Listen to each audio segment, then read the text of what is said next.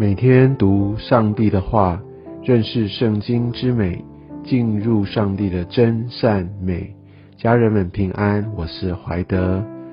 在一连串九个很重大的灾祸来临到法老之后，我们可以看到埃及其实应该已经是人心惶惶，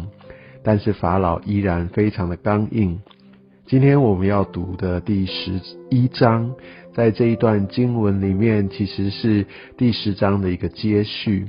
因为在第十章所记载，特别呃，摩西跟法老他们就已经说彼此不再相见。但是第十一章，如果我们以为他是按着时间序列来读的时候，就会觉得很奇怪，怎么又会有这样的一个对话？但是我们可以看到第十一章的第八节，就看到。摩西他就气愤愤的离开法老出去了。我想这就是来连接到第十章的二十八节。所以我想在这段经文当中，我们可以看见上帝要用最后这一摘来彻底粉碎法老他的骄傲。我们可以看到在第十一章的第一节，他这边说不但哦，我想神他不说不但。法老他要容你们去，而且还要催逼你们，到最后他们要求你们赶快的出去。所以显然这个灾有多么的显著。如果你还记得的话，昨天我们所读的黑暗之灾第九灾，它完全就是在击打法老他们的神。埃及人是呃来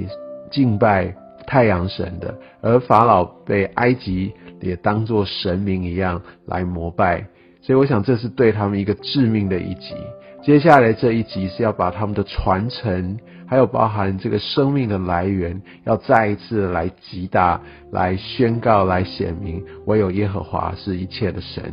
因为长子，我想在当时他们的文化也好，在呃以色列的文化也好，我想这都是一个能够来。承接能够来延续他们的整个的一个生命，整个的一个种族的一个最重要、最重要的一环，长子他有这样的一个一切的继承权。那长子如果一旦除去了，这就代表说，哇，这样的一个生命的延续，这个种族的延续，都要产生很大的一个疑问。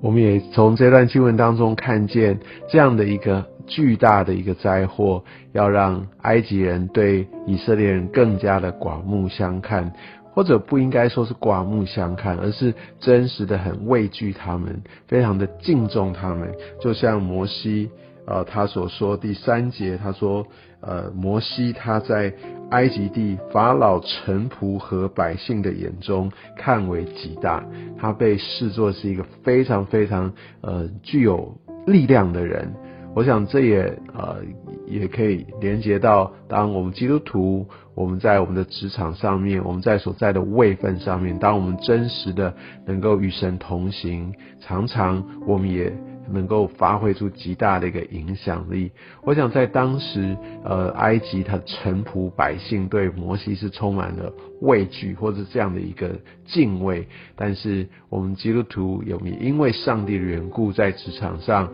我们也应该也被具备这样的一个影响力。而且在第二节，我们可以看见，好像这样的一个彼此的一个对话，或者说这样的一个沟通，就不只是在呃摩西亚伦跟法老跟他的臣仆之间。第二节这边看到神也要摩西，他是跟以色列百姓说，你要传于百姓耳中，叫他们男女个人像邻舍要精气银器。所以我想在这边我们可以看到，神已经在这边要把他这些的作为，还有要百姓一起跟着他一起共同去做的事情，这个时候有透过摩西跟他说，当这件事情要发生的时候，你要预先要百姓预备好。而我们在明天我们在读接下来的经文，我们就可以看到这件事情是怎么样发生的。在当时听起来应该是会非常的不可思议，但是。当神一动工，我想这一切好像就变得非常的水到渠成。而且我们可以看见，在这个灾祸啊，这个杀长子之灾要施行的时候，他会怎么样开始？是由呃神他在半夜，他要出去巡行埃及遍地。当神开始来审判这个地面的时候，当神开始来走遍这个地面的时候，我相信这就是神公义的一个彰显。我想这对。呃，不认识神的人，不属神的人，这是会极大极大的灾害，带来极大极大的恐惧。但是对属神的人，这却是一个神，他要彰显他大能，他要施行他拯救的一个一个开始。而在第五节，我们可以看见他说，在埃及地，凡从坐宝座的法老，直到魔子后的婢女，所有的长子，意思就是说，最尊贵的地位最高的就是法老。他自己的长子，还有那个魔子后的婢女，他们会让奴隶来做这个在石磨上面来来来来做工的，就意思就是说地位最低微的，从最高的最低的无一幸免。但是反观呢，在第七节。虽然有这样很大的一个哭嚎在埃及权力，但是第七节以色列中这边说，无论是人是牲畜，连狗也不可和他们向他们摇舌。呃，我想这个在原文的意思，或者我们可以从英文的翻译比较了解，意思就是说，连狗啊都不会对他们来吠叫，连狗都没有叫。你知道狗是有一点点的风吹草动，甚至我们人都没有感觉到有什么样的动静，狗就会开始吠叫。但是在当时连狗都没有吠，代表虽然在埃及地大有哭嚎，这件事情真的是发生的，让好像让很多人的家一夕之间就天崩地裂。但是在埃在埃及以外的这些以色列人分别为圣，分别出来的居住地，他们却平静的很，连狗都没有吠叫。你知道有些时候我们基督徒在世上经历到极大的这样的一个震动，或者我们我们。看到我们的四周有很大的这样的一个一个，让我们好像看见应该要很心慌，真的有很大的灾患的时候，但是神却把那个极深的平安、极大的一个保守放到我们的当中。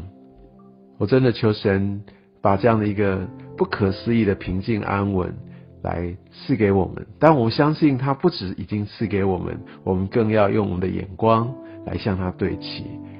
愿我每一位都在神里面有这样的一个出人意外的平安，愿上帝祝福你。